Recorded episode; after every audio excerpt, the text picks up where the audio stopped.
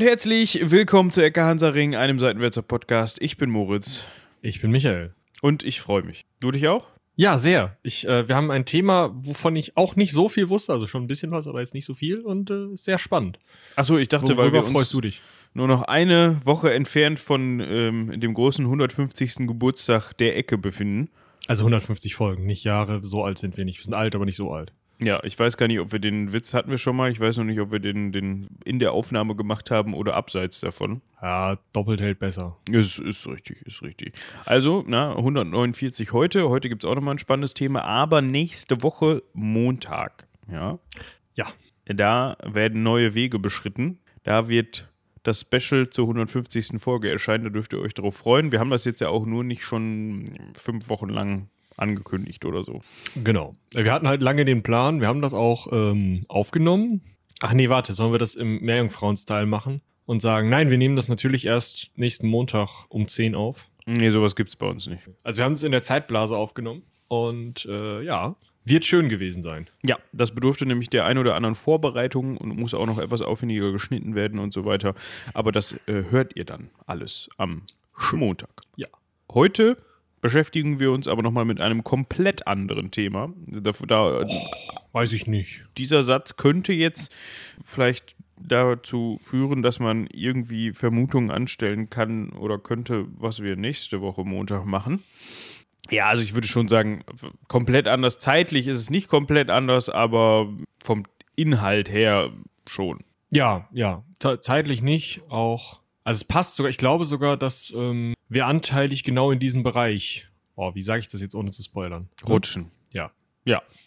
Wir wollen heute mal wieder einen Blick nach Osten wagen. Und wie ihr dem Titel mehr oder weniger entnehmen könnt, das weiß ich ja immer noch nicht so vorher, was ich da reinschreibe, witziges, weil man will ja, also ganz ehrlich, die Gesellschaft von heute, der geneigte Podcast-Hörer und die geneigte Podcast-Hörerin von heute, ja, die wollen sich ja nicht mehr mit dem zufrieden geben, was im Titel einfach drinsteht, also was Thema der Folge ist. Ja, wenn wir jetzt heute über äh, Papst Johannes Paul I. reden würden ja, und ich in den Titel schreiben würde, Papst Johannes Paul I., dann würde das vielleicht noch ziehen, aber wenn wir uns über Peter Müller, der hinten an der Ecke wohnt, aber eigentlich ein ganz interessantes Leben hatte, dann muss man da reinschreiben, ähm, ihr werdet Wisst nie damit äh, Ja, genau. gerechnet haben, was Peter Müller vorgestern Nacht passiert ist oder so, ne?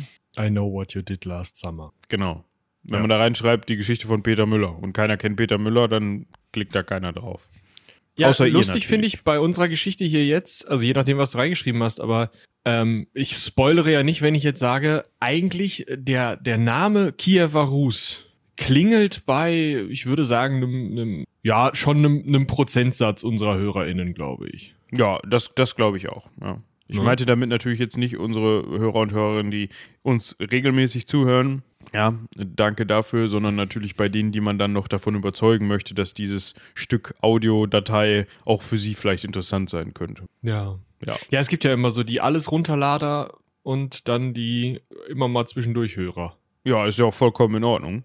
Ja, da will ich mir ja gar nicht, aber ich, ich zähle mich da ja selber zum Beispiel zu, bei anderen Podcast-Formaten. Bei uns muss ich sagen, wenn du mit Robin redest, das höre ich oft. Ach so, ja, weil da musst du ja gucken, was wir machen, wenn du hier nicht äh, zugegen Genau, bist. auf ne? den Finger.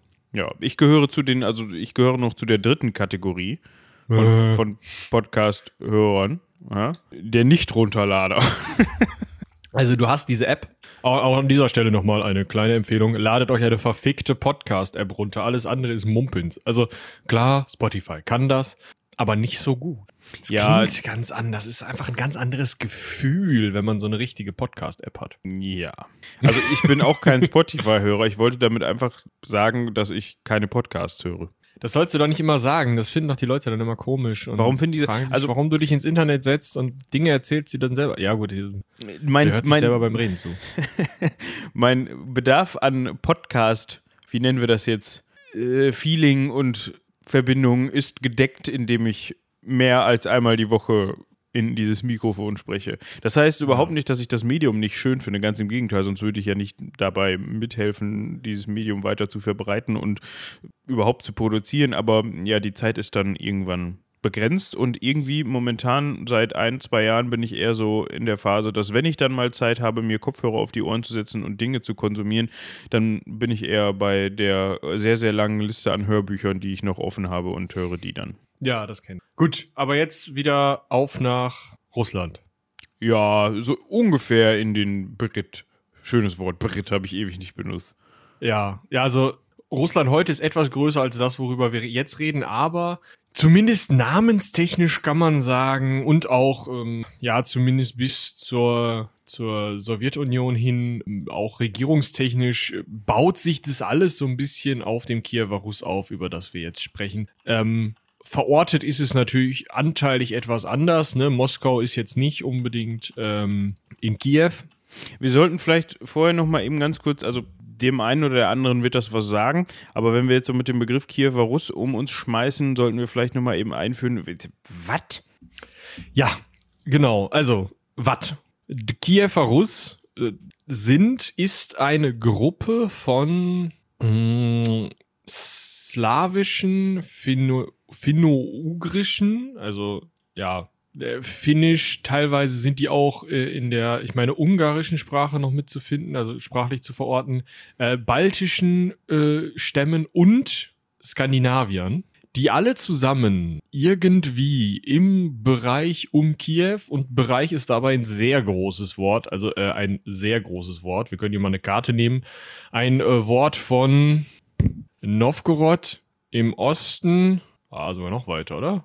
Also Ah. das ist schon groß, Ah, willst du damit sagen. Ja, also es geht eigentlich von der Weißen See bis zur Schwarzen See, also vom Weißen Meer bis zum Schwarzen Meer. Also Weißes Meer ist hinten an Skandinavien, der Zipfel Wasser, der nochmal reinragt. Schwarzes Meer kennt ihr, unten äh, Krim und die ganze Ecke.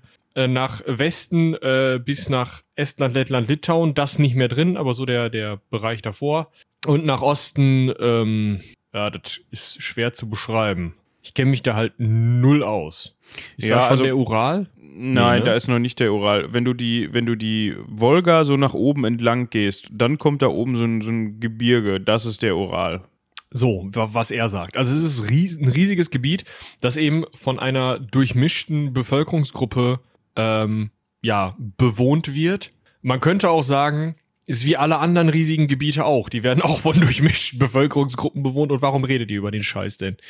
Weil die gemeinsam regiert wurden. Und das ist nämlich genau der Punkt. Sie wurden von den Russ regiert, was wohl irgendwie ein slawischer Name, ein slawisches Wort für entweder ähm, Ruderer ist, könnte sein, weiß man nicht, oder für, ich such's gerade. Es kann auch aus dem Finnischen kommen. Genau. Und zwar war das, das Finnische, äh, wandelte sich das von dem finnischen Wort ab für Schweden. Also für schwedische Menschen. Leute, genau. Ja. Ja. also das ist, das sind die Leute, die da regiert haben, die da die Oberschicht zu großen Teilen gestellt haben. Und durch diese, ich sag mal, klammernde, also das ganze umspannende Regierung und Oberschicht, die jetzt nicht homogen war. Es war nicht so, dass da ein König saß und gesagt hat, "Also, ich bin hier der Russ und dann äh, ihr alle macht, was ich sage, sondern das klären wir gleich noch auf. Aber dadurch bildet das halt irgendwie ein mh, zusammenhängendes Gebiet. Einheitlich will ich da nicht sagen. Und deshalb nennt man dieses ganze Ding Kiewer Russ, weil er zu den, in Kiew war und zu, die Russen regiert haben. Also der Russ. Ja, das ist ja, ist ja auch nicht schlimm. Gucken wir mal, ob das auch nicht schlimm war. Ich liebe das übrigens, wenn man was bei Google Maps eingibt und der einem dann so nicht zeigt, wo genau das ist, sondern nur so einen riesengroßen Ausschnitt. Weißt du, so nach dem Motto, hier, bitte, such. Irgendwie so, ne? Ja. Ja. ähm, ich wollte nämlich jetzt gerade mal schauen, wo der Fluss äh, die Dnepr, Die Dnieper. Dnepr ist. Ähm, ist schwierig, ich weiß. ist das die? Für alle, die natürlich sprachgewandt sind und ähm, der Fluss liegt Ja, heutzutage. Die sind, haben schon ausgemacht. Also, ja, ähm, ach, das also ist da, der. Ja. ja. da können wir uns jetzt schon, also das äh, ist einfach nicht unsere, unsere Sprachgegend da. Also äh, bei so vielen Konsonanten werdet ihr genauso viel lachen können wie bei ähm, französischen Worten. Definitiv. Obwohl ich ja gerade so ganz, ganz bisschen Russisch lerne, aber das sind immer nur einzelne Wörter, deshalb. Ah, im Deutschen wird es auch als Dnieper, also mit DNJ transkribiert und dadurch kann man es vielleicht ein bisschen besser aussprechen. Ah, okay. Interesting. Ich, ich verfolge gerade mal den Verlauf. Ihr werdet euch jetzt fragen, warum zum Teufel sucht ihr denn jetzt diesen Fluss? Wo, wo, was? Ähm, da geht die lang. Also Städte, die ihr vielleicht kennen könnt, die an, am Dnieper liegen, sind Kiew und Smolensk. Also es ist schon so, äh, der fließt dann ähm, nördlich der Krim ins Schwarze Meer. Wie gesagt, Kiew liegt halt ganz groß dran. Ähm, das ist schon der wichtigste Fluss dieser, dieses Kiewer Rus und bildet halt so ein bisschen die zentrale Ader dieses Gebietes, weil, wie gesagt, die Leute kamen aus Schweden, aus Skandinavien und die sind über Flüsse mit ihren Drachenbooten gefahren. Deswegen kamen auch, oder auf diesem Weg kamen auch die Varäger nach Byzanz. Ihr erinnert euch vielleicht, Varäger, die ja, skandinavischen Krieger, die unter anderem von Basileus II. eingesetzt wurden als Kaisergarde und auch als erste Schlachtreihe, um unter anderem die Bulgaren platt zu machen. Äh, wir erinnern uns da an einen Bulgarenschlechter. Ihr könnt in die Folge von Basileus II. nochmal reinhören, die war auch sehr cool. Und genau, diese, äh, dieser Fluss ist da eben die zentrale Ader. Aber ich glaube, wir verzetteln uns schon nach links und rechts und müssen mal so langsam die Zeittafel anfangen, oder Moritz? Äh, das können wir machen. Ich wollte nur mal gerade eben nachschauen, wo wir gerade bei diesem Fluss waren. Ach nee, doch nicht. Ich hatte gerade. Ah, okay, der biegt da ab. Nee, äh, ich hatte gerade überlegt, ob das der Fluss ist, der ähm, an dem Pripyat liegt, beziehungsweise Tschernobyl. Da geht ja auch so ein Fluss nee. dran lang. Das ist nämlich, ähm, das ist aber nicht weit voneinander entfernt. Das ist nämlich die Pripyat, an dem Pripyat liegt. Und zwar. Kann man sich merken, ja. Nördlich von Kiew gibt es einen großen See. Ich bin wieder wunderbar vorbereitet. Ich glaube, der heißt einfach so, wie der Fluss heißt. Kiewer Stausee ist halt wahrscheinlich. Ja, wahrscheinlich. Und im Norden dieses Stausees teilt sich, teilen sich diese Flüsse. Also der Fluss, die Nep geht einmal da durch und dann wird die zur Pripyat und zur Dnepr und die Dnepr geht rechts rum, also biegt nach Osten ab und äh, die Pripyat biegt nach links ab, also nach so, Westen. alle, alle meine Ge Geografenfreundinnen und Freunde, unter anderem der andere Moritz aus unserem Team, wird jetzt gerade wahrscheinlich den Kopf unterm Arm tragen und vor dem Mund Schaum haben. Weil ich weil, links und rechts gesagt habe. Nee, weil der Fluss fließt nicht ins Landesinnere, sondern die Dnieper und die Pripyat fließen in diesem See zusammen und dann weiter ja. an Kiew vorbei und dann runter ins Meer. Ja, ich ja, das ist richtig. Aber wir sind ja auch äh, Historiker und keine, also ich bin kein richtiger Historiker, so ein halber, einer, der es versucht hat. Ja, ähm, die fließen natürlich, ja, in die andere Richtung. Das ist mir schon klar, weil die münden natürlich ins Schwarze Meer und ähm, haben ihre Quelle. Das im Süden. Genau. Dementsprechend ist das richtig. Ich, ich entschuldige mich bei, bei dem anderen Moritz vor allem. Sehr schön. Ähm, ja, also wir fangen mal an. W wann sind wir überhaupt? Wir fangen an im 8. Jahrhundert nach Christus. Also schon irgendwie Frühmittelalter auf dem Weg ins Hochmittelalter. Ähm, kurz vor Karl dem Großen, aber der war woanders. Ja, so ein ganz bisschen woanders. Also auf jeden Fall, wir haben uns schon mal hier und da ein bisschen mit skandinavischen Traditionen beschäftigt, skandinavischen Traditionen und Lebensweisen im Frühmittelalter. Und so wissen wir, dass sie zum einen natürlich gerne durch die Gegend gefahren sind mit ihren Drachenbooten und Leute gehörig auf den Leuten gehörig auf den Kopf gehauen haben, mm, was aber nicht immer funktioniert, weil manchen Leuten sollte man nicht auf den Kopf hauen, kann man vielleicht nicht auf den Kopf hauen. Man selbst ist vielleicht gar nicht in der Lage, Leuten auf den Kopf zu hauen, aber was man vielleicht ganz gut kann, ist trotzdem mit seinem Drachenboot durch die Gegend fahren und Dinge, die man hat, entweder gegen Dinge, die andere Leute haben, einzutauschen oder gegen Geld, Gold, Wertgegenstände einzutauschen. Oder gegen Leute. Wir Oder gegen den Leute. Sklavenhandel an dieser Stelle tatsächlich leider nicht vergessen. Das war ein sehr beliebter Handel bei, ja, eigentlich, eigentlich bei allen in der Zeit. Also du kannst auch nicht sagen, dass irgendwie in Westeuropa keine Leibeigenschaft oder so eine Art Sklaverei geherrscht habe. Aber eben gerade die äh, Skandinavier waren durchaus auch bekannt dafür, bei solchen Raubzügen mal jemanden mitzunehmen und dann im Haushalt einzusetzen oder weiter zu verkaufen. Ja, genau. Und diese skandinavischen Fernhändler wurden eben auch Varäger genannt. Deswegen kann man auch nicht sagen, dass die Varäger immer die Leute sind, die am byzantinischen Hof gekämpft haben, sondern es waren Varäger am byzantinischen Hof, die als sogenannte Varägergarde da gekämpft haben. Ja, genau. Und die haben eben für sich ab dem 8. Jahrhundert, kann man so grob sagen, mh, die beiden Flüsse, wie eben schon gesagt, die Dnepr und, die, und den Don, Ja. schöner Name, genutzt, um eben einmal das Schwarze und das Kaspische Meer zu erreichen, also vor allem auch um das Byzantinische Reich zu erreichen und dort Handel zu treiben, ja, um das eben für sich als lukrativen Handelsraum äh, zu erschließen sozusagen. Genau, also Kern, Kernkompetenz sozusagen ist der Handel mit dem Byzantinischen Reich, das ja einfach, ja, bis 1200 immer noch der Umschlagplatz, gerade Konstantinopel ist der Umschlag, Umschlagplatz. Und wenn du von Schweden aus, sagen wir mal, du fährst in Uppsala los, dann hast du zwei Möglichkeiten, wenn du ein Schiff hast. Wenn du zu Fuß gehst, ja, gehst halt runter. Aber dann musst du auch kurz schwimmen oder du musst durch Lappland. Das ist ja auch unangenehm.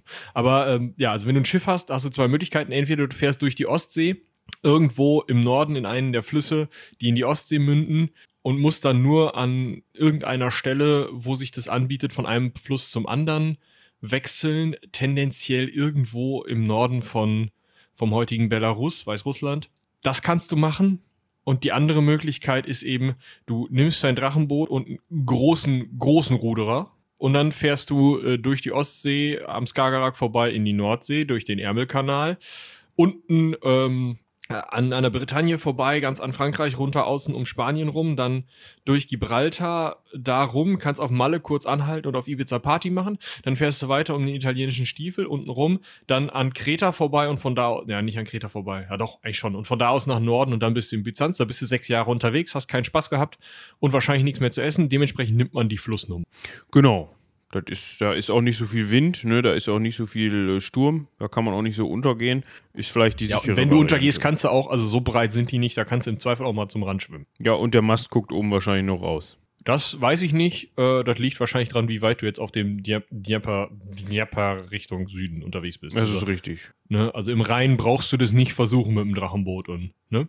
Aber im Rhein sollte man vielleicht gerade hier nochmal für alle, die gerade auf Ideen kommen, im Rhein sollte man nur schwimmen, wenn das an der Stelle auch erlaubt ist, weil sonst geht man schon mal unter. Und zwar auch die besten Schwimmer und Schwimmerinnen, weil da sind Unterströmungen und das ist alles unschön. Und dieses Das gilt Gerücht, für alle großen Flüch Flüsse. dieser Gerücht, dass der dreckig ist wie sonst was, das ist inzwischen nicht mehr so. Der ist wieder sauberer, glaube ich, ne? Ja, also ich würde es nicht trinken, aber ja, wahrscheinlich kannst du das schon wieder halbwegs. Aber wie gesagt, das große Problem ist halt, ähm, ja, also Unterströmung. Unterströmung, Schiffe, die da langfahren. Das wird alles ziemlich unangenehm. Gut. Wir widmen uns wieder unter anderem der sogenannten Wolchow, mh, einem weiteren Fluss, befindet sich nördlicher im heutigen, was haben wir da heute? Ist das äh, Polen, ne? Na Quatsch, Polen. Wo bin ich denn? In Russland ist der so. In der Nähe von, äh, von St. Petersburg, da bin ich ein bisschen verrutscht, genau. Äh, südlich vom äh, Ladoga-See, den haben wir, glaube ich, auch schon mal irgendwann angesprochen. Ich glaube, da sind irgendwelche U-Boote von den Russen unterwegs gewesen. In dem See? Weiß ich nicht. Oder den haben wir dann zum, zum Orientieren da benutzt. Das kann sein. Das kann, also dieser, dieses, dieser Begriff kommt mir irgendwie bekannt vor. Auf jeden Fall gibt es da ein Örtchen namens Staraya Ladoga. Und das gilt wohl so als eine der ersten äh, wikingischen oder skandinavischen Siedlungen, die sich von diesen Varägern dann da erschlossen worden ist, weil man sich gedacht hat, ach, wir kommen hier sowieso immer lang, komm, da ist mal einer ausgestiegen und der hat da mal ein Häuschen gebaut und so wie halt so Siedlungen dann auf Dauer entstehen. Und so wurde immer weiter, mh, ähm, wurde sich dieses Gebiet eben immer weiter erschlossen und eben nicht nur als äh, ja, Durchreiseroute benutzt, sondern auch als zum Verweilen benutzt, wenn man das ja, so man hat halt einfach ne, die Möglichkeiten genutzt, die da waren. Es war Land, das nicht so stark besiedelt war. Durch, wie gesagt, äh, finno-ugrische, durch äh, baltische, durch slawische Stämme. Äh, Gerade an den Flüssen waren die wohl nicht so sehr vertreten. Man hatte also durchaus die Möglichkeit, da nochmal eine Siedlung zu gründen und hat das dann gemacht und eben einfach, da konnte man mal irgendwie, entweder einmal zum einen konnte man Handel mit den Leuten treiben, die da eh schon wohnten, was super praktisch ist, weil warum sollte man nicht noch irgendwie das Schiff ein bisschen voller machen, wenn man da nach Süden fährt oder denen vielleicht irgendwas verkaufen, was man in Skandinavien sich irgendwie mitgenommen hat und deren Zeug mitnehmen nach unten oder wie auch immer. Bietet sich ja an. Und zum anderen ist es halt einfach praktisch, solche Stützpunkte zu haben, um sichere Häfen anlaufen zu können. Und das hat man dann eben gemacht. Und das hat man so erfolgreich und so viel gemacht und gerade auch so befestigt gemacht, weil scheinbar bevor die Varäger da angefangen haben, ähm, groß, ja, ähm, Städte zu bauen, war es wohl nicht so sehr beliebt, da große Burgen, Festungen, Städte zu bauen, sondern man hatte eher kleinere Siedlungen und dazu dann eben solche, solche Burgen der Varäger, aber auch slawische, ja, so Hügelburgen. Also ihr dürft euch das nicht vorstellen wie eine, wie eine Steinburg, sondern mehr so Hügel, Holzhaus drauf, Palisade drum. Und trotzdem wurde dieses Land dann schon von den äh, Schweden auf ihren Runensteinen Garadiki genannt. Gardariki. Ja. Gardariki. Garadariki. Genau. Ähm, und Garda ist das alte germanische Wort für Burg oder umzäuntes Gelände.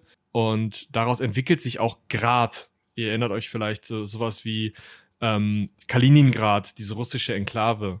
Ähm, das ist halt Grad für Stadt oder Burg. Also Kalininburg ist es dann. Und Riki bedeutet Reich. Also es ist so ein bisschen so dieses Burgenreich, wobei da man eben schon davon ausgehen muss, dass zu dem Zeitpunkt schon Varäger da waren und Varäger befestigte Siedlungen gebaut haben und die Slawen dann auch befestigte Siedlungen hatten, aber nicht so große wie die Varäger. Also die, die Varäger waren schon die, die die größeren, stärkeren Zentren gebaut haben, die kriegerisch und auch befestigungstechnisch wesentlich weiter fortgeschritten waren, sich da besser mit auskannten als die Slawen, die dort ansässig waren. Und trotzdem hatten die Slawen auch kleine, so burgenartige Motten, irgendwas Ding. Ja. So. Und so schreitet das Ganze langsam fort. Und ca. 838 entstand an der Dnepr, ich nenne das jetzt einfach so, keine Ahnung, so würde ich es aussprechen, ähm, der Staat äh, Rus oder Rus, also schreibt sich R-U-S einfach.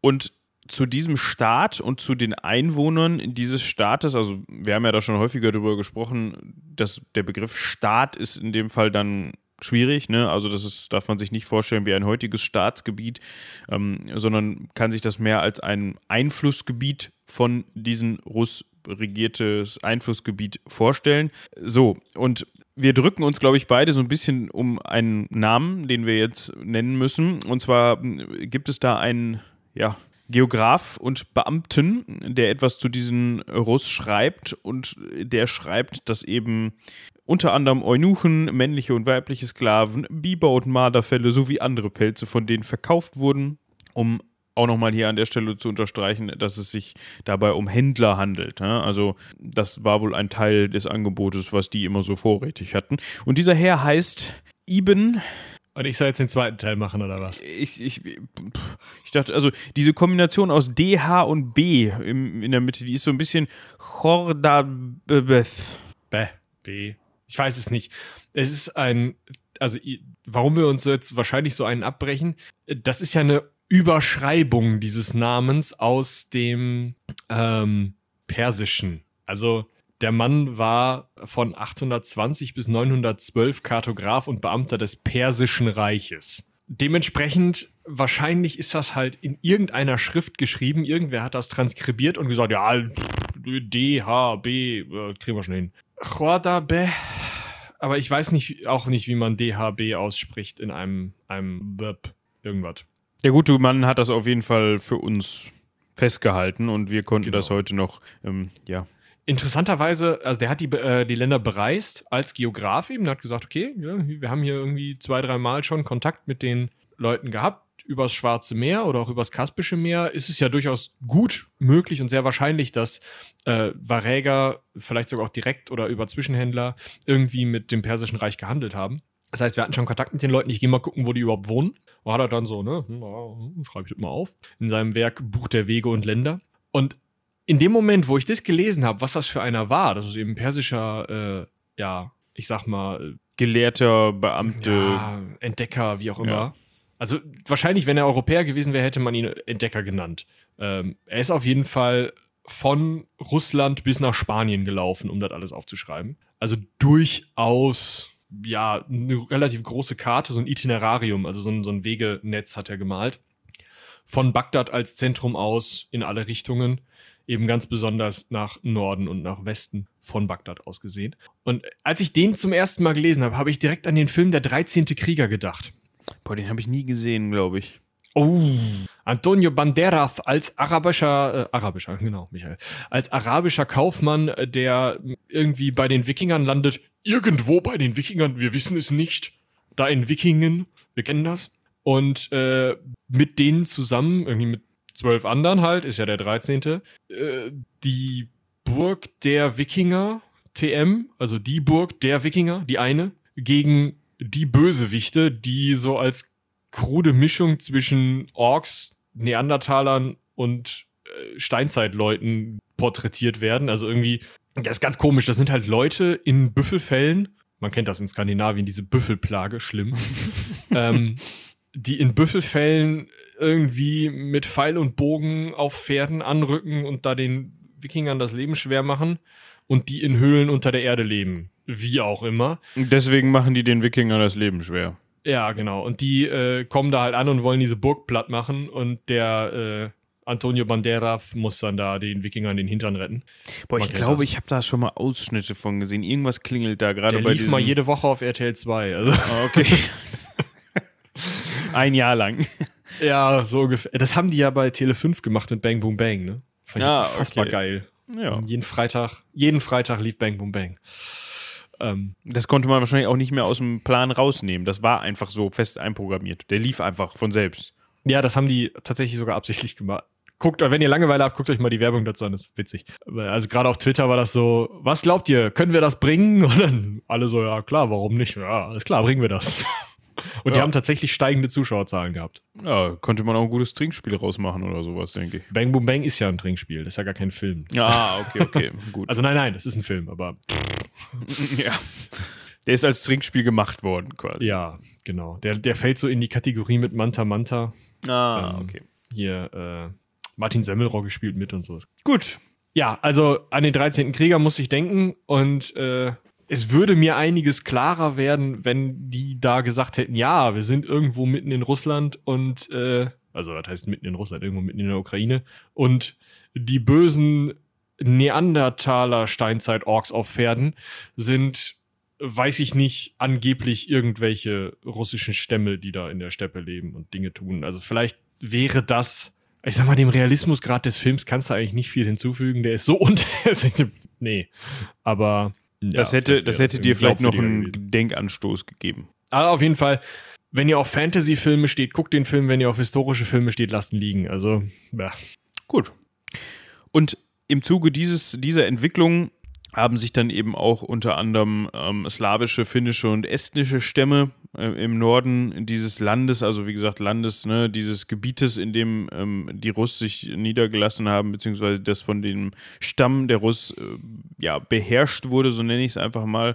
Und so kam eben diese, dieser bunte Mix an unterschiedlichen äh, Volksgruppen. Volksgruppen, genau, ja. Und Ja, also im, im Zuge dieser Entwicklung, du hast gerade dieser Entwicklung gesagt und ich auf vor zwei Minuten bezogen oder vor fünf. Äh, diese Entwicklung meint also diese Ansiedlung oder diese, diese Entstehung dieses Staates der Russ. Achso, ich dachte, ja, ja, wenn man das so vor sich hat hier als Notizen, dann wird das immer etwas deutlicher. Natürlich, wir reden davon, dass die Varäger ähm, eben sich immer weiter gen Osten und gegen, äh, gen ähm, Südosten angesiedelt haben und immer weiter dort. Irgendwie fehlen mir heute so ein bisschen die Worte. So ein bisschen mehr ihren Einfluss vergrößert haben. Das klingt doch ganz gut. Und von da aus tatsächlich sind dann auch die ersten dort angesiedelten Varäger in Byzanz eingesetzt worden als Söldner. ne? Und die sind nicht direkt aus Schweden gekommen, sondern tendenziell zuerst aus diesem Gebiet der Rus. Und dann hat man von da aus, ne, stille Postprinzip, Leute, hier, die in äh, Byzanz, da schwimmen alle in Geld und die brauchen Krieger. Wollt ihr nicht mal? Und alle so, kann ich wohl. Ja, und dann hattest du die Varägergarde. Ja. Und jetzt müssen wir zu einem äh, Dokument kommen, zu einer Überlieferung, die so ein bisschen am besten, ja, am ältesten beschreibt, was da überhaupt los war und wer diese Rus überhaupt waren, von denen wir jetzt so ein bisschen sprechen. Obwohl, ja, zu gewissen Zeiten in vor allem der russischen Geschichte wurde die sogenannte Nestor-Chronik, über die wir jetzt sprechen, auch, ich sag jetzt mal, als Schund abgetan, aber da kommen wir gleich noch drauf zu sprechen. Ja, ich sag mal, also das ist ja heute anteilig noch so, dass die von russischen Forschern oder von der heutigen russischen Staatsdoktrin hinterherlaufenden Forschern als Schrott abgetan wird. Das hat aber einfach mit der, also weil eben diese Nestor-Chronik, die Staatsgenese des Rus oder der, des Kiewer Rus, dieser, dieses Reiches, dieser ersten zusammenhängenden ähm, staatsartigen Struktur auf Russisch, Weißrussisch, Belarussisch, je nachdem, also eher Belarussisch, ähm, ukrainischem Gebiet beschreibt und das, was da drin steht, äh, nicht zur heutigen russischen Erzählung passt, schmeißt man die halt hinten über. Wir können sehr sicher davon ausgehen, also die ist authentisch und die darin zu findenden Angaben sind, ja, also vielleicht nicht für hundertprozentig wahrzunehmen, es ist immer noch eine mittelalterliche Chronik, aber ne, damit können wir arbeiten. Ist das, was wir, also das, was am nahesten dran ist an dem, was irgendwie mal passiert ist. Ne? Also es bleibt genau. schlicht und ergreifend nichts anderes übrig, als das zu nehmen und irgendwie zu bewerten und ja, zu glauben, dass es irgendwie so ähnlich sein konnte.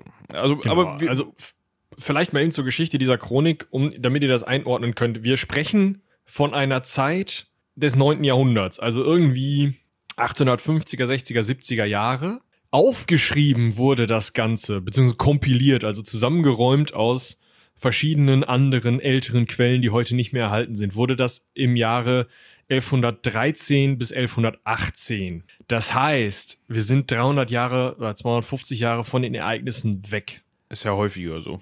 Das ist häufiger so, aber ne, also ja, wir gehen davon aus, dass das authentisch ist, dass das das, was die Leute damals über die Zeit von vor 250 Jahren wussten, durchaus richtig wiedergibt. Wir müssen das aber natürlich immer noch, wie jede mittelalterliche Geschichte, auch selbst zeitgenössische Berichte mit Vorsicht genießen. Ganz interessant finde ich noch, dass äh, die Redaktion dieser Nestor-Chronik ein gewisser Silvester hatte, und zwar der Abt des Wydubitsky-Klosters in Kiew. Ja, wer auch sonst. Ne? Wer auch sonst. Also wir können jetzt, wir haben jetzt viel um den heißen Brei herumgeredet, wir können ja einfach mal eben ganz kurz sagen, was diese Nestor-Chronik uns überhaupt beschreibt. Also Zufolge dieser Chronik gab es vier miteinander verfeindete Stämme. Das waren einmal die Slowenen, die Kriwitschen, die Tschuden und die Wes.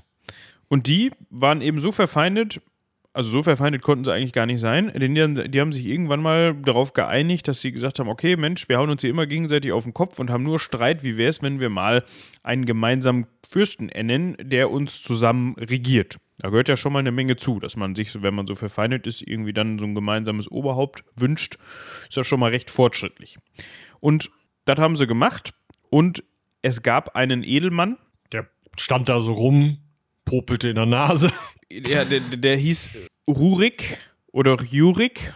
Wir bleiben mal bei Rurik. Und der hatte zufällig auch noch zwei Brüder. Ja, Truvor und Sineus oder Sineus. Ich würde Sineus nennen. Ne? Also wer weiß, wie die da wieder aussprechen. Ne? Also Sineus. Das hört sich für mich schon fast wieder irgendwie lateinisch an. Ne? Ja. Ja. Und die drei waren von der anderen Seite des Meeres, also von der Ostsee. Ne? Wollen wir nicht zu weit gehen. Also irgendwie, irgendwie Skandinavier. Weiter wollen wir das nicht äh, eingrenzen. Allerdings dadurch, dass sich dieses Reich, Reich dann, Reis, schön, dass sich dieses Reich dann Rus nannte, kann man vielleicht sagen, es könnten eben Schweden gewesen sein, weil der Name eben vom Wort für Schweden im Slawischen kommen kann. Kann aber auch Ruderer sein. Deswegen. So, aber diese drei Brüder wurden dann gefragt, hör mal zu, unser Land ist groß und reich, aber es ist keine Ordnung darinnen, so sagt es die äh, Nestor-Chronik. Und äh, man dachte dann, diese drei Brüder, die ja äh, neutral waren, sozusagen auf der anderen Seite dieser Linie, die ähm, das, die Ostsee bildete. Vor allem, die äh, waren neutraler Herkunft. Ja. Waren halt weder Wes noch Juden noch Slowenen noch Krivitschen. Das reichte scheinbar. Also die hätten wahrscheinlich auch jede Kröte, die irgendwie. Aber gut. so, die hatten man gedacht, ja, die können das. Ne? Die, sie wollten halt einen Fürsten, der kompetent ist, der sie regiere und gerecht über sie richte, schreiben sie. Insofern, das wären dann die Leute, die halt für dauerhaften Frieden sorgen können. Es ist für mich irgendwo nachvollziehbar, dass man hingeht und sagt, jo, pass mal auf, wir hauen uns hier die ganze Zeit auf Rübe, wir haben hier Grenzstreitigkeiten, andauernd klauen wir uns irgendwie die Leute für den Sklavenhandel und so weiter. Das ist alles unangenehm. Lass uns das nochmal nach außen tragen und mit irgendwelchen anderen Leuten machen und wir unter uns vieren, wir einigen uns. Und weil wir uns nicht einigen können, setzen wir uns da einen Fürsten hin. Ich habe da aber noch eine Theorie. Oh, jetzt bin ich gespannt. Könnte es wohl sein, dass der Rurik und seine beiden Brüder mit ein paar Langbooten gekommen sind, in den richtigen Dörfern und Städten den richtigen Leuten auf den Kopf gehauen haben oder vielleicht auch einfach sich mal auf die Brust getrommelt haben und gesagt haben, hör mal zu hier, alles Kacke, ihr haut euch nur am Kopf, wir können das viel besser und wenn ihr uns das nicht glaubt, dann hauen wir euch die Rübe runter. So in dem Stile woraufhin die dann eingesetzt wurden, vielleicht auch stark auf eigenen Antrieb. Und dann hinterher geschrieben haben, ähm, ihr habt uns doch hier haben wollen, ihr habt doch gefragt, dass wir kommen. Bin mir da ganz sicher. Ach du, das ist, halte ich jetzt für sehr unwahrscheinlich, ja. Aber es ist doch, das ist doch ganz oft so gewesen, dass sich viel verfeindete Stämme quasi gesagt haben, Mensch, Wir müssen uns jetzt mal zusammensetzen und wir nehmen mal irgend so einen vom Hintermeer, der uns jetzt regiert. Genau. Also, das, da könnte was dran sein. Gena nichts Genaues weiß man nicht, wie wir das jede Folge einmal sagen und vor allem einmal sagen, umso weiter wir Richtung, Richtung, ja, Richtung dem Jahre Null kommen. Auf- ich, ich spoilere kurz. Das wird davon nicht besser. Ja, das ist richtig. Nur da sind wir noch ein bisschen weiter von entfernt. Da gucken wir dann mal. Mhm. Ja. Was wir auf jeden Fall wissen, dass Rurik, äh, also der, ja, ich weiß nicht ob älteste, aber auf jeden Fall wohl wichtigste dieser drei Brüder, das dann ab 862 getan hat, also diese vier Stämme zu regieren, aus Novgorod heraus, also auch noch eine heutige Großstadt in Russland, und seine Brüder herrschten in Isborsk und Belosero oder Belosero. Ja. Die Brüder sind nicht ganz so bedeutend gewesen, beziehungsweise sind nicht ganz so bedeutend im Nachhinein äh, wie Rurik.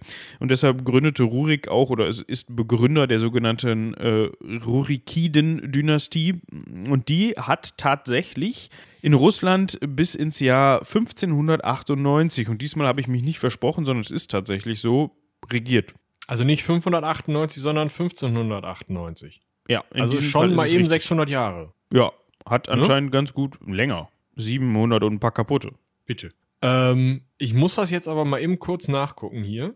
Es beginnt nämlich, nachdem Fjodor der Erste, der letzte Rurikid, ein Zar, schon ein russischer Zar, äh, gestorben ist, äh, die Zeit der Wirren in Russland.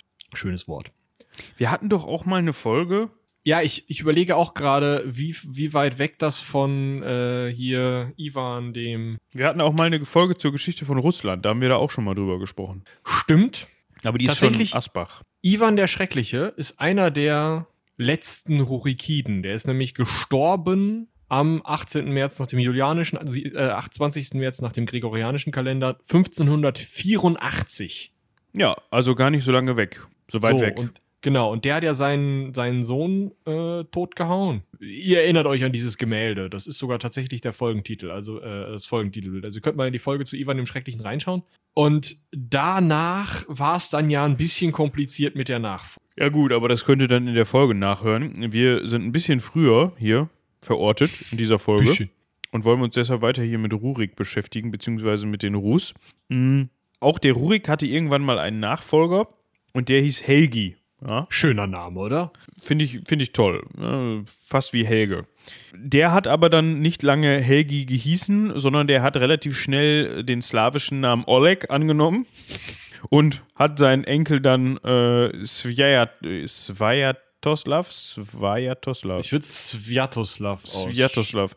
Ja, A, ist, ja, ist schöner. Sviatoslav. Der hat seinen Enkel dann Sviatoslav genannt. Was schon auf Slav endet, wie slawische Stämme. Hm? Genau. Also der hat wirklich eine, eine kulturelle, ich will nicht sagen, dass er sich da völlig assimiliert hat, aber er hat sich zumindest angenähert an die Leute, die da großenteils lebten, weil wir dürfen nie vergessen hier, dass es nicht so ist, dass die Wikinger jetzt hier einfach gesagt haben, "Das ist mein Land, ich wohne jetzt hier und alles waren Wikinger, blöpp. Sondern, Auf einmal hatten alle Hörner am Helm ja, genau. und in der Hand. Also, ne, äh, Wikinger hatten keine Hörner am Helm. Also, es war jetzt nur ein dummer Witz. Also, das könnt ihr euch auch ganz leicht erklären. Schlag mal jemanden am Kopf, der keine Hörner am Helm hat, mit so einem langen Metallgegenstand, ist völlig egal, was das für einer ist. Das rutscht ab. Dafür sind Helme da. Es ist nicht gedacht, dass ein Helm das aushält, wenn du gerade mittig draufhaust. Dann spaltest du einen Helm. So viel Metall kannst du gar nicht am Kopf haben, dass das hält. Das heißt, es ist immer die Idee, dass das ablenkt.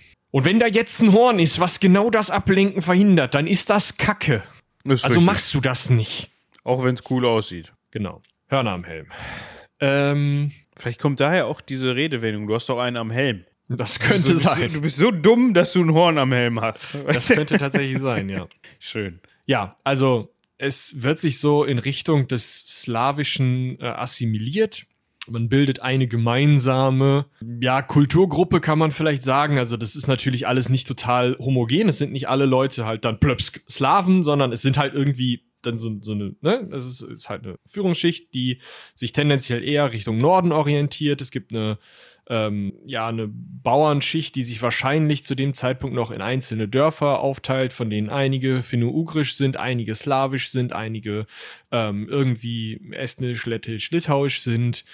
Das ja, bildet so ein, so ein Vielvölkergemisch, was sich halt immer mehr ineinander, umeinander ähm, zusammenrauft und dann eben dieses neue, äh, diese, diese neue, eben auch nicht heterogene russische Kulturgruppe irgendwie bildet. Und das Ganze führt auch dazu, dass es eben diese, diese Zusammengehörigkeit irgendwie auch über die Herrschaft äh, gefühlt wird, sozusagen, führt auch dazu, dass man statt die Leute, die dahin gekommen sind, um einen zu beherrschen, diese Rurikiden, die Rus zu nennen, einfach die Gegend jetzt langsam Rus nennt. Und das hat sich auch durchgetragen. Falls ihr mal ältere Quellen liest, werdet ihr häufig tatsächlich noch in preußischen Quellen schon mal von Reußen äh, lesen oder auch von Ruthenen. Das sind auch Russen. Und Rus und Russen ist auch sehr nah beieinander. Das ist alles irgendwie eine etwas andere Ausspracheweise für dieses Gebiet, was sich dann eben stark nach Osten ausdehnt, aber erst nach den Mongolen. Ja. Was, woran mich das so ein bisschen erinnert, also wir haben jetzt ja die Ausgangslage, wenn wir das jetzt zwischendurch mal als Ausgangslage festhalten wollen, dass wir eben diese Oberschicht, die Regierungsschicht oder die regierende Schicht haben, bestehend aus den Rus, also noch skandinavischer Anteil, also Nachfahren der Leute, die damals dann aus Skandinavien gekommen sind, beziehungsweise sich rufen lassen haben oder sich rufen lassen haben, ist vielleicht schon ein ganz passender Begriff. Und dann habe ich eben als ähm, Hauptbevölkerungsschicht sozusagen dieses, diese, diese Vielvölkermischung, die du da eben angesprochen hast, aus äh, diversen mh, verschiedenen Ethnien, Völkern, Volksgruppen und so weiter. Das erinnert mich so ein bisschen, wenn ich es recht im Kopf habe, an diese Vandalensituation in Nordafrika, wo ja dann eigentlich auch die Vandalen so ein bisschen die regierende Adelsschicht gebildet haben, aber die Untertanen im Grunde eigentlich nicht viel mit denen zu tun hatten. Ja, klar, das kommt hin. Das, also, das bildet sich aber in fast jedem, das ist fast überall, wo die Römer irgendwas erobert haben, funktioniert das genau so. Also es ist eigentlich fast immer, wenn irgendwo eine, eine ähm, Volksgruppe meint, oh, wir regieren jetzt hier die Gegend, dann ähm, ja, funktioniert es so. Also es ist nie so, oder ja, eigentlich nie so, dass jetzt wirklich hingegangen wird und gesagt wird, so, wir regieren jetzt hier die Gegend und wir räumen alle Leute weg. Ja, ist klar. ne, das hat, das hat, wenn dann Hitler mal so gemacht. Und Stalin hatte auch so ein paar Ideen in die Richtung. Aber ansonsten, normalerweise. Selten. War das halt so eine, so eine, ja, gegenseitige, also klar, man war nicht immer zufrieden damit, dass man jetzt von den Leuten regiert wurde und da gab es Aufstände und sonst was, aber man hat halt trotzdem auch einen Kulturaustausch und das bildet dann eine eine neue und eine entwickelte Kultur. Es ist nicht so, dass dann einfach irgendwie, keine Ahnung, die Römer kommen dahin und sagen, oh, das ist jetzt alles römisch und wir machen jetzt alles so wie bei uns. Sondern das bedingt sich ja auch gegenseitig und befruchtet sich gegenseitig und bildet was Neues. Also, ja. Ne? Also, ja. das haben wir hier halt auch. Und ich denke mal auch, dass die unter anderem so erfolgreich war, weil so viele verschiedene Ideen da zusammengekommen sind. Das war so, also quasi, wie ich gerade schon sagte, die Adels-, Händler- und Kriegerschicht des Staates wurde eben von den Russen, also von den Skandinaviern gebildet, während die äh, hauptsächlich dominierende Kultur und Sprache aber noch aus dem Slawischen kam. Bis zu einem Zeitpunkt, wo, da hatten wir gerade auch schon mal drüber gesprochen, ein alter Bekannter, Basileus II., ja, der ja dann auf die Idee kam, Mensch, Vladi, also wir reden hier von Wladimir I. von Kiew, Großfürst in Kiew, 960 bis 1015 ungefähr. Der sollte die Anna heiraten, die Schwester von Basileus II. Da haben wir auch schon mal drüber gesprochen. Falls ihr das genau wissen wollt, hört in die Folge dazu nochmal rein, haben wir eben schon mal gesagt. Und das war so der Zeitpunkt, mh, ab dem dann durch diese Heirat geprägt auch weil eben der Wladimir, um die Anna zu heiraten, natürlich zum Christentum übertreten musste. Andersrum geht das nicht. Nicht, wenn die Byzantiner da noch ein Wort zu sagen haben. Ist richtig. Das Land so langsam ähm, in orthodoxe Strukturen ja, umgelenkt wurde, auf links gekrempelt wurde. Das heißt, ähm, ja, es wurden Kirchen, viele Kirchen gebaut, Klöster, Schreibschulen, äh, nicht Stuhlen, sondern Schreibschulen. Ähm, es wurden viele Festungsanlagen nach byzantinischem Vorbild gebaut und ähm, das brachte diesem Kiewer Reich, also dem Kiewer Russ, wenn man so möchte, zum einen natürlich strukturelle Festigkeit, aber zum anderen hat das eben dafür gesorgt, dass dieses slawische, diese slawische Kultur und vor allem slawische Religion und eben auch die slawische Sprache so ein ganz bisschen zur Sprache kommen wir gleich noch, aber dass die halt nach und nach immer weiter von dem Christlichen ähm, ersetzt wurden, beziehungsweise verdrängt wurden. Ja, verdrängt. Äh, das Interessanteste ist einmal, dass ähm, nicht nur die Prinzessin Anna nach Kiew geschickt wurde. Kiew ist, man weiß nicht genau, wann genau Kiew zur Hauptstadt dieses Kiewer Russ wurde. Also ihr wisst ja noch, Rurik hat von Novgorod aus geherrscht. Der ist irgendwann immer weiter, oder nicht er, sondern seine Nachfahren sind immer weiter nach Süden gewandert und haben dann eben irgendwann in Kiew, weil es einfach die ähm, durch Handel und durch äh, ja auch Zuzug einfach immer mächtigere Stadt wurde, haben die eben von Kiew aus geherrscht. Aber man kann sich das auch nicht, da reden wir bestimmt gleich noch drüber, man kann sich das nicht so richtig als Zentralstaat vorstellen. Also es ist nicht so, dass von Kiew aus einfach alles sofort so regiert wurde, sondern das ist so ein bisschen durchmischt auch wieder. Was ich noch ganz interessant finde, nicht nur Anna ist da hingekommen, sondern auch Kirill und Method. Zwei byzantinische oder Kyrill und Method, ich weiß es nicht genau, zwei byzantinische Missionare, denen zugeschrieben wird, dass sie die kyrillische Schrift entwickelt haben, weil die griechische Schrift irgendwie nicht so richtig mit der slawischen und auch nicht mit der ähm, äh, skandinavischen äh, Runenschrift zusammenpasst und auch mit den Sprachen nicht so zusammenfasst und sie eben was Neues brauchten, um die Bibel, das, den christlichen Glauben an die Leute zu bringen und auch einfach das aufzuschreiben, was sowieso schon die ganze Zeit aufgeschrieben wurde. Denn es war durchaus so, dass es Schrift im, im Kiewer Rus gab und das einfach auch um handeln zu können, brauchst du Schrift. Das die erste, also Schrift ist nur erfunden worden, um irgendwie Buchhaltung zu machen, im weitesten Sinne. Also klar, doppelte Buchführung und Tralafetti, aber schon so, um aufzuschreiben, das habe ich gekauft, Liste, Haken. So. Und das haben auch schon die Slawen und die, die Skandinavier, die Russ gemacht. Nur dann haben sie eben das mit der neuen kyrillischen Schrift von Kirill. Ob der das wirklich erfunden hat, weiß man nicht, wird noch diskutiert. Aber nach ihm benannt ist sie, diese kyrillische Schrift ist eben mit dieser byzantinischen Prinzessin und im Nachgang dieser Ereignisse und im Nachgang dieser Christianisierung, langsam orthodoxen Christianisierung des Landes, ist das eben nach äh, Russland gekommen. Ja, ähm, wir können ja mal eben äh, den Stalin-Teil verschieben wir mal eben, glaube ich, auf äh, gleich. Ähm, wir machen an der Stelle mal eben weiter. Wir haben ja gerade schon drüber gesprochen. Wir wissen nicht genau, wann das umgelegt worden ist von Novgorod nach Kiew. Wir wissen aber auf jeden Fall, dass 18, äh, nicht 18, da habe ich den Fehler gemacht, 882 ähm, ein Feldherr der Rus, ähm, und zwar Oleg, ja, also wir haben ja eben schon drüber gesprochen, das wird vermutlich der Oleg sein, der vorher äh, Helgi hieß.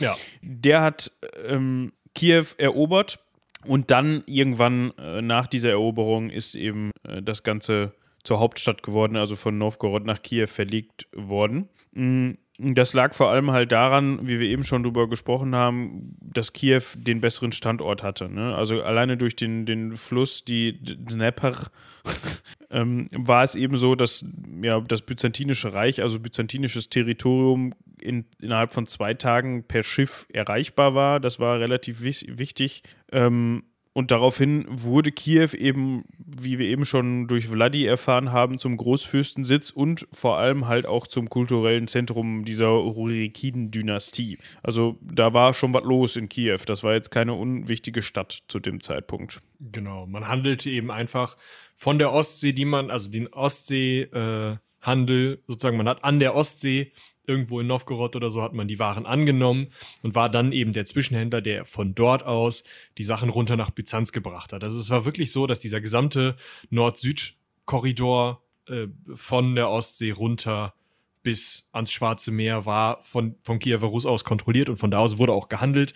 Und damit ist eben auch klar, wo Wohlstand herkam, wie das so gut funktionieren konnte. Wenn du diesen Korridor hast, dann hast du einfach, das, das kann nur blühen. Geht gar nicht anders. Ja, auch wenn, finde ich ganz witzig an der Stelle, auch wenn man wohl immer wieder versucht hat, von Seiten der Rus äh, Konstantinopel, wenn es gerade günstig war, mal zu erobern, was man dann wohl nicht so wirklich geschafft hat, ähm, hatte man eigentlich immer recht gut und florierende Handelsbeziehungen zu, zu Konstantinopel bzw. zum Byzantinischen Reich. Ja, also nur weil man sich hin und wieder mal versucht, auf den Kopf zu hauen, heißt das ja noch lange nicht, dass es hier, wenn es ums Geschäftliche geht, dass man da nicht wieder zusammenkommen kann. Ne? Ist ja auch total sinnvoll, wenn man jetzt die Möglichkeit Möglichkeit hat, den, den Absatzmarkt selber zu kontrollieren, also Konstantinopel, äh, versucht man das ja. Da könnte man ja die Preise diktieren. Wie geil wäre das denn? Ja, man könnte mit sich selber Handel führen, meinst du? Ja, warum nicht? Ja. Was wir auf jeden Fall festhalten können, mh, dass das dazu geführt hat, also ne, eben dieses sehr gut funktionierende System, dieses Handelssystem und der dadurch einkehrende Reichtum auch eben zur Stabilität beigetragen hat und somit auch dazu geführt hat, dass man äh, dieses Gebiet, dieses Kiewer Russ immer weiter vergrößern konnte. Äh, Im Eben Norden, auch kriegerisch. Genau. Im Norden bis, äh, bis teilweise zur Ostsee, ähm, im Westen eben bis an äh, angrenzend an baltische Stämme in Polen. Ähm, zeitweise war man im Südosten sogar bis an die Küste des Schwarzen Meeres vorgedrungen und im Osten ähm, endete das Reich eben an den sogenannten, an, an dem sogenannten Wilden Feld. Es ist so ein Steppengebiet. Da hatte man dann häu- häufiger damit zu kämpfen, dass man da eben von äh, turkstämmigen Reiternomaden auf den Kopf bekommen haben. Da haben wir auch schon häufiger drüber gesprochen, dass das irgendwann ein Thema bzw. ein Punkt wird. Das ist halt immer wieder ein Thema, ne? Also es ist immer wieder dieses äh, im Osten irgendwo in diesen Steppengebieten kommt wieder ein neues Reitervolk auf oder sie nennen sich anders, wahrscheinlich sind es ähnliche Leute. Ob es jetzt Ja, das, ja das, ich stelle mir das gerade stell mir das gerade vor, so ein Typ, der dann mit so einem falsch aufgeklebten Bärtchen wieder um die Ecke kommt und sagt, nein, wir sind jetzt nicht mehr die ähm, äh, Turkmenen, wir sind jetzt, äh, keine Ahnung, sowieso und jetzt hauen wir dir aber auf den Kopf. so. Ja, es ist, es ist ja, äh, wir erinnern uns vielleicht noch an die äh, Völkerwanderungsfolge, wo einfach immer über die Skythen geredet wird in den Quellen. Ja. Ob das jetzt Ungarn sind, Bulgaren oder sonst was, das ist den Quellen ja egal. Sie kommen, sie haben Pferde und sie hauen uns mit auf den Kopf und haben im Zweifel noch einen Bogen und Pfeile Ja. in den Po. nur in den Po. Alles. ja, genau, also das, das ist halt im Endeffekt genau die gleiche, also die gleiche, aber es sind, sind halt genau solche Gruppen, die auch dem Kiewer Russ hier zu schaffen machen. Ähm, diese Ausbreitung, also das meint jetzt nicht diese Ausbreitung an den Flüssen entlang, die war relativ früh da, sondern tatsächlich auch die Ausbreitung in die Breite. Also es war wirklich so, dass gesiedelt wurde, dass tatsächlich bis in diese finno-ugrischen äh, Gebiete hinein, also heutiges Finnland tatsächlich, da dieser, ähm, ja, heute immer noch einfach unfassbar kalte, einsame Bereich. Bis dahin haben sich slawische Siedler ausgebreitet. Ähm, wie gesagt, bis zum Weißen Meer. Das war wirklich alles von Kiew aus. Unter Oberaufsicht, sagen wir mal. Ja. Der Zeitpunkt, beziehungsweise der Höhepunkt, wo man sagen kann, okay, da hatte Kiew so seine größte Macht, den kann man jetzt, wenn man möchte, ins 10. Jahrhundert legen. Mm. Dort hat man, dort hat Oleg dann ähm, 907 einen recht erfolgreichen Schnell das alles geht, ne? Ja, das ist wirklich krass. Also wir können ja noch mal eben gerade kurz. Äh, Rurik herrscht seit 862 in Novgorod. Wie alt ist der Mann geworden? Warte. Oh, scheinbar heißt irgendwie bei Let's Dance so und man kriegt dann schlimme Bilder. Ähm, der ist 879, hat er die Hofe, Hofe, der, die Hufe hochgerissen. und dann kam Oleg. Also eigentlich Helgi, aber Sein Nachfolger gilt Oleg der Weise, genau. Der hat äh, wahrscheinlich bis 912 oder 22, ich denke mal, die Zahl kann man nicht lesen, regiert. Und zwar als Regent für Igor, den Sohn Ruriks. ja. So, und der, also wie gesagt, 907 unter dem, das ist der zweite Herrscher dieser Truppe. Lasst euch das mal auf der Zunge zergehen. Da ist schon alles geil. Ja. Ne? Also, das finde ich schon krass. Das ist, das ist wirklich krach, äh, krach, krass, ja. oh Gott. Also, ähm, 907 hat Oleg dann eben einen Feldzug gegen Konstantinopel durchgeführt. mm, Und der war mehr oder weniger erfolgreich. Das heißt, man konnte Konstantinopel jetzt nicht äh, ja, einnehmen. Ich muss auch gestehen, wenn man sagt, er hat einen Feldzug gegen Konstantinopel durchgeführt, weiß ich jetzt nicht, ob er wirklich Konstantinopel angegriffen hat oder nur einen Feldzug gegen das Byzantinische Reich durchgeführt hat. Ist auch im Endeffekt egal. Man konnte durch diesen Feldzug so viel Druck ausüben, dass man ähm, gesagt hat, hör mal zu, wir machen jetzt mal einen Diktatfrieden. das werden Also die genau gesagt sagen- haben. Ja, genau. Also es war, war halt einfach dieses, ähm, klar, Konstantinopel selber wurde verteidigt, oft auch ähm, mit der, also mit dem griechischen Feuer. Es gibt mehrere Berichte, wie eben russische, skandinavische, die unterscheiden da auch nicht so in ihren Quellen, ähm, Truppen zu Wasser versuchen, Konstantinopel zu erreichen. Und dann halt wirklich große Gruppen von, von kleinen Booten, von Drachenbooten und noch kleineren ähm, Schiffen, die die benutzt haben, äh, über Schwarze Meer kommen und da versuchen anzugreifen. Und das Einzige, was die Byzantiner machen, ist so dieses, wäre ja schade, wenn diese ganzen Holzboote jetzt Feuer fangen würden, oder? Die haben halt dieses griechische Feuer, was halt unfassbar stark ist, sowohl, also gegen eigentlich alle Flotten. Also damit machen die auch persische Flotten platt, damit machen die, ähm, kämpfen die gegen, gegen äh, hier venezianische, genuesische Flotten, wenn es mal notwendig wird. Das ist ihnen völlig egal, alles, was da vor die Flinte kommt, wird abgefackelt. Und damit können halt auch die Kiewer Rus nicht so gut umgehen und da gehen teilweise eben Flotten schon bei drauf. Trotzdem, wenn du Konstantinopel von der Außenwelt abschneiden kannst, also so belagern kannst, dass sie nichts anderes mehr tun können, dann kannst du eben so einen Frieden diktieren und das ist in dem Fall eben der Fall. Und man geht eben hin und sagt, ja, pass mal auf, wir machen das einfach mal so. Alles, was ihr irgendwie nach Norden handeln wollt, das geht erstmal bei uns durch den Zoll. Ne? Ihr dürft das nur an russische Zwischenhändler verkaufen. Dann gucken Passt. wir mal, wie viel Geld dabei rumkommt. Ja, genau. Ähm, das war dann zum einen, also der, da hatte das Reich dann eben die größte Ausdehnung und hat vielleicht auch die größte, den größten wirtschaftlichen Gewinn gemacht. Hm, später könnte man noch mal kurz darauf eingehen, dass wir, ähm, da sind wir wieder bei Wladimir, 978 bis 1015 hatten wir eben schon mal drüber gesprochen und dann gibt es noch jemanden ähm, namens Jaroslav dem Weisen, der dann ähm, 1019 bis 1054 regiert hat. Da könnte man jetzt sagen, da hat es die größte kulturelle Blüte gegeben unter diesen beiden Herrschern. Ähm, viel interessanter ist es jetzt aber, ähm, warum das Ganze, also wir haben jetzt gerade darüber gesprochen, okay, wir hatten dieses eigentlich doch sehr große Gebiet, teils von der Ostsee bis zum Schwarzen Meer reichende, sehr einflussreiche, sehr stabile System. Warum ist das jetzt in die Brüche gegangen?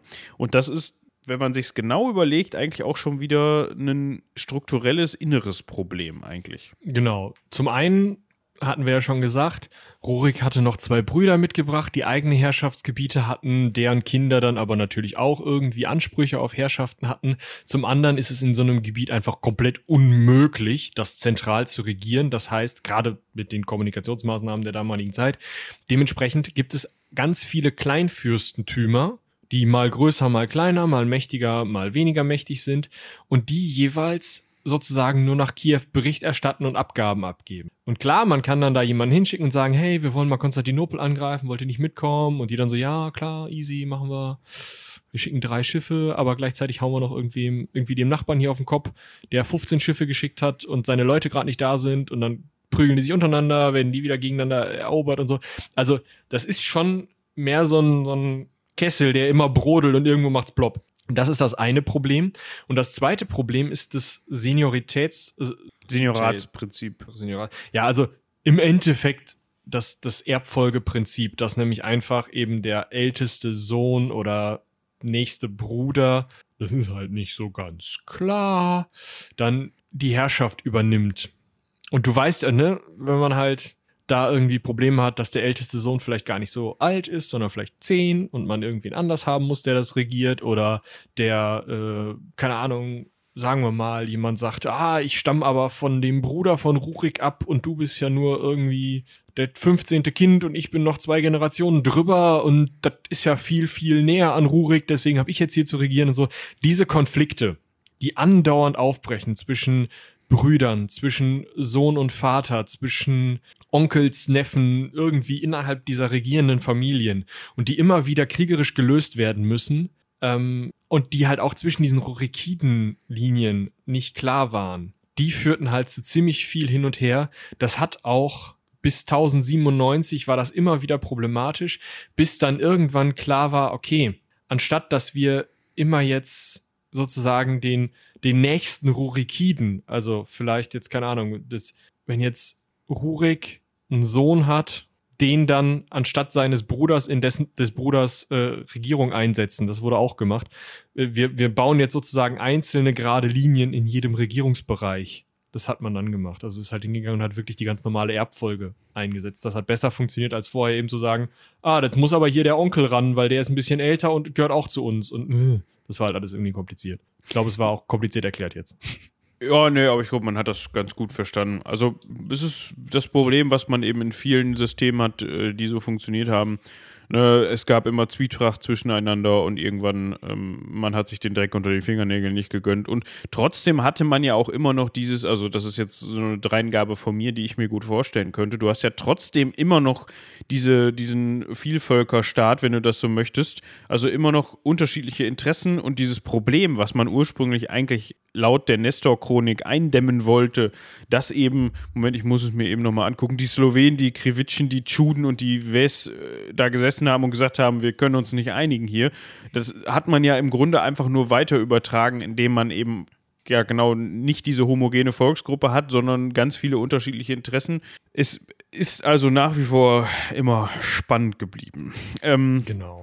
Also die Erbfolgeregelung war ein Problem, nur die Lösung war auch ein Problem. Denn wenn du halt nicht mehr hingehst und immer sozusagen in Kiew die Rurik-Familie bündelst, guckst, wer ist gerade der Älteste ohne Land und den dann dahin schickst, wo gerade wieder was regiert werden muss, das ist vielleicht die bessere Erklärung. Also wirklich alle Rurikiden, wahrscheinlich nicht immer alle, weil irgendwer immer irgendwo unterwegs war und dann hinterher sauer, aber ne, man setzt sich zusammen und guckt, okay, Ruriks Sohn hat was, Rurik hat was, Ruriks Bruder hat was und einer von Ruriks Brüdern ist gestorben. Von dem anderen Bruder der Sohn, der hat noch nichts gegeben. War das mal, dem mal das von dem, ne? So. Mhm. Ja. So hat man das irgendwie versucht hinzukriegen. Also man hat sich immer zusammengesetzt und das hat man geändert und hat gesagt, nee, wir machen das jetzt so, dass wir jedes, jedem Landstrich sozusagen seine Familie zuteilen. Und wenn jetzt Ruriks Bruder den Landstrich regiert, dann übernimmt dessen Sohn und dann dessen Sohn und dann dessen Sohn und dann dessen Sohn und so weiter. Also die, wie gesagt, halbwegs klassische Erbfolge. Wenn man das so macht, dann bildet sich in so einem Landstrich natürlich auch eine eigene Unabhängigkeit heraus. Und dieser Landstrich versucht dann selber immer, ja, prosperierender zu werden und trennt sich immer weiter von Kiew ab. Und genau das ist passiert. Also diese, diese Fürstentümer haben sich halt aufgeteilt in eigene Bereiche, eigene Staatsgebiete mehr. Ja. Teilfürstentümer, wie auch immer. Genau. Und dazu kam natürlich auch noch, wenn man sich das auf der Karte mal anguckt, wir haben da eben schon so ein bisschen drüber gesprochen, wir haben ja nun mal eine relative Randlage, wenn man jetzt mal eine Europakarte zur Rate zieht. Und es gab eben keine natürlichen Barrieren.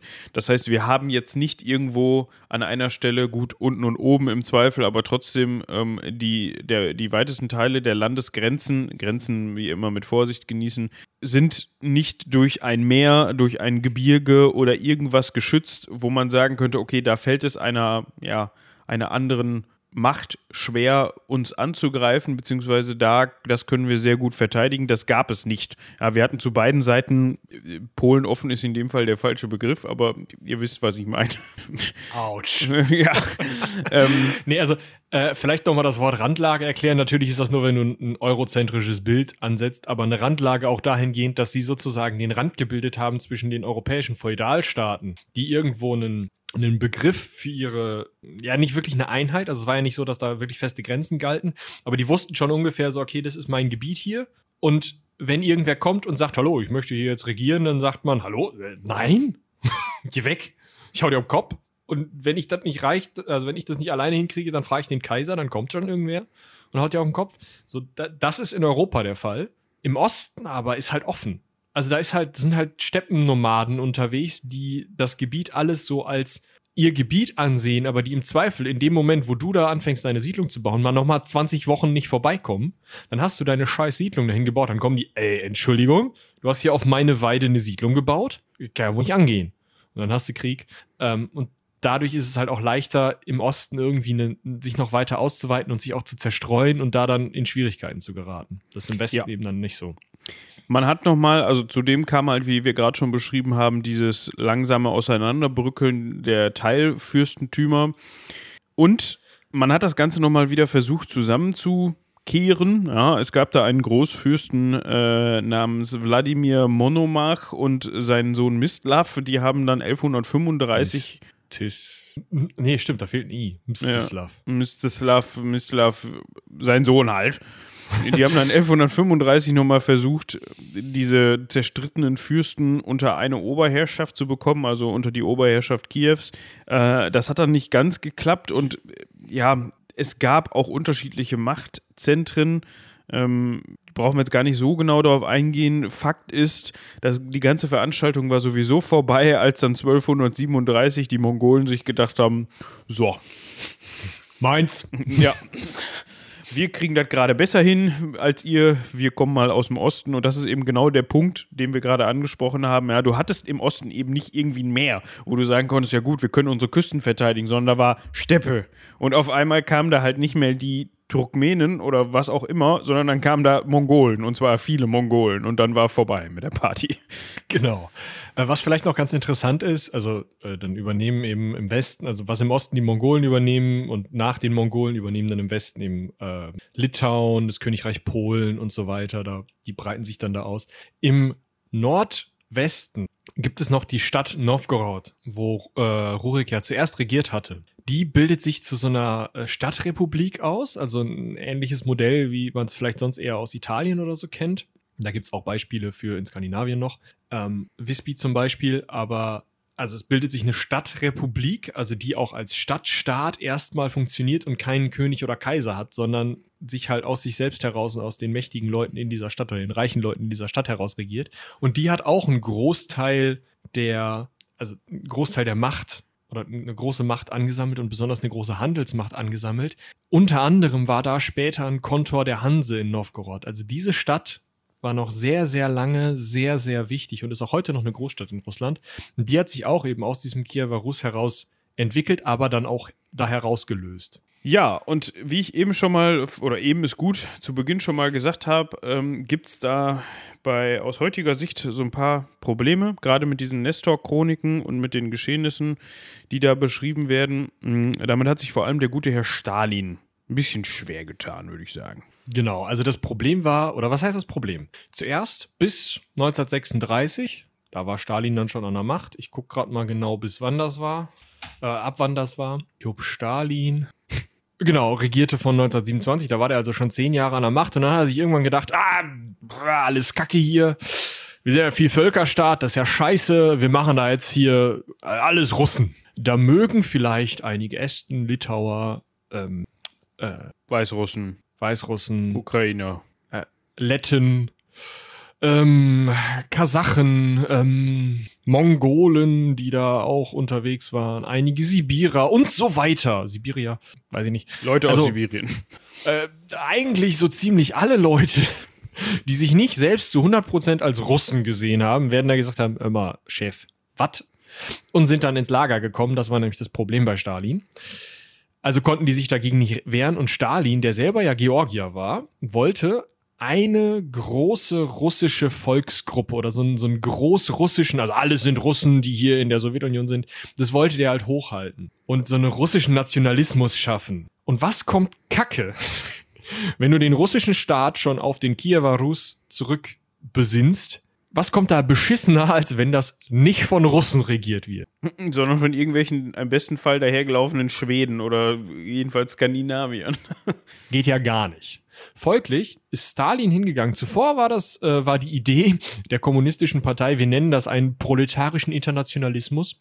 Und äh, aus den Bauern äh, der äh, Schwedens, äh, der, des Kie der Kiewer Gegend, der Novgoroder Gegend, hat sich irgendwie dieses Kiewer Russ gebildet. und dann war das halt international und das ist ja eigentlich genau das, was wir hier auch mit dem äh, mit der Sowjetunion machen wollen, so einen schönen internationalen Staat, ist ja geil, äh, super.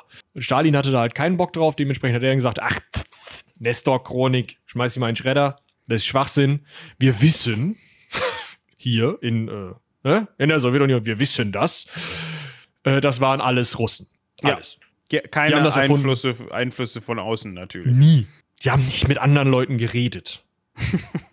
Und wir, wir schmeißen ja sowieso gerade hier den, den orthodoxen Glauben komplett aus dem Staat raus. Ne? Das war ja auch so eine, ist ja auch so eine Sache der Kommunisten gewesen, da in dem Fall, eben das Ganze atheistisch zu machen. Folglich, ähm, ja, also Einfluss von Byzanz, Schwachsinn.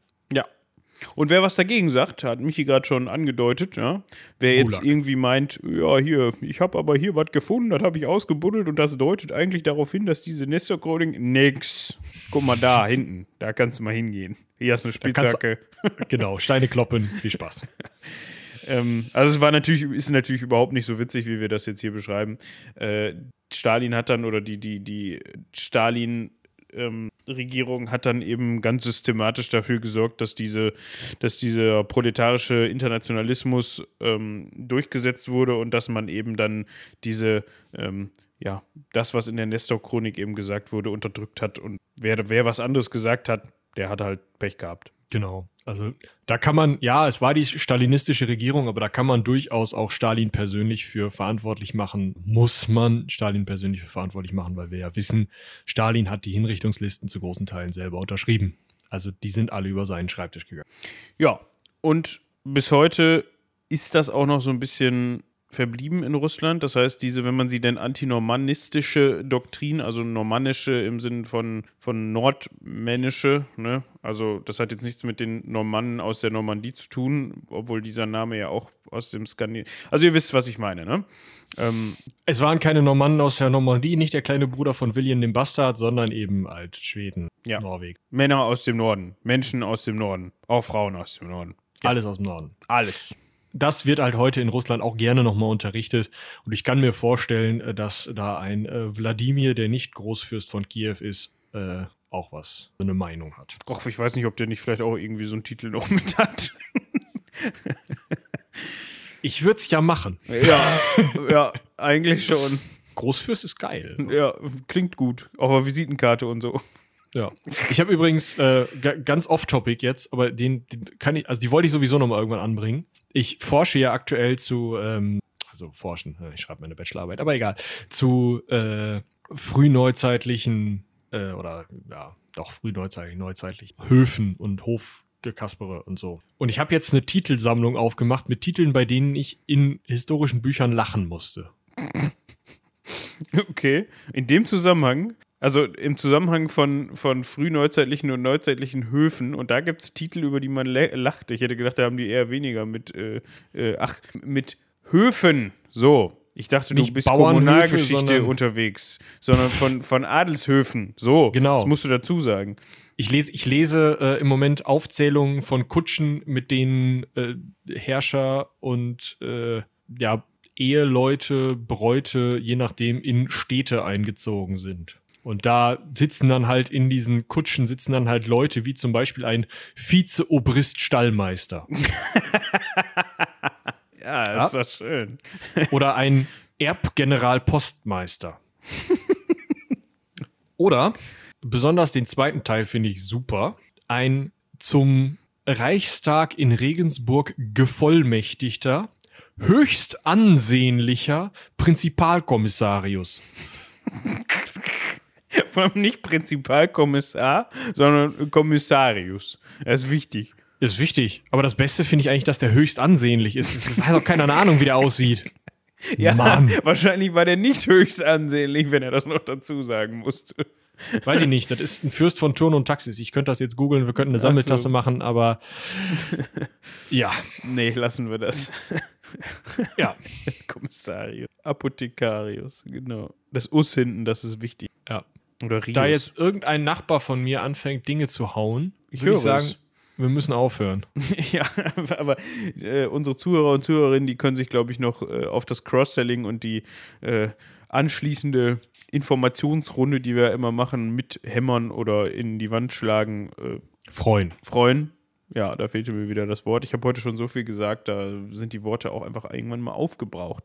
Schreibt euch den 12.3. in den Kalender, kreuzt euch den Dickrot an, umkringelt ihn. Da kommt äh, das Heldenpicknick raus, also nicht komplett, aber Folge 1 von Staffel 9. Ja, genau. genau. Das akademische Viertel hat eine neue Folge, Nummer 7 über eine innovative Unternehmenskultur und das Teamwork der Zukunft. Ja. Mit Lisa Kurz, die da von Charlotte interviewt wurde. Wir machen jetzt keine Witze in Verbindung mit dem Namen und der Folgenlänge. Ich habe nämlich auch überhaupt keine Ahnung, ähm, wie lang die Folge geworden ist.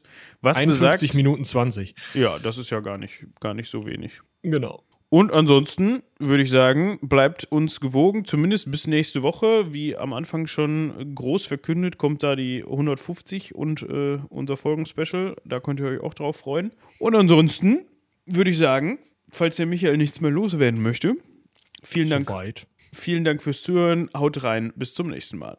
Bis dahin. Tschüss.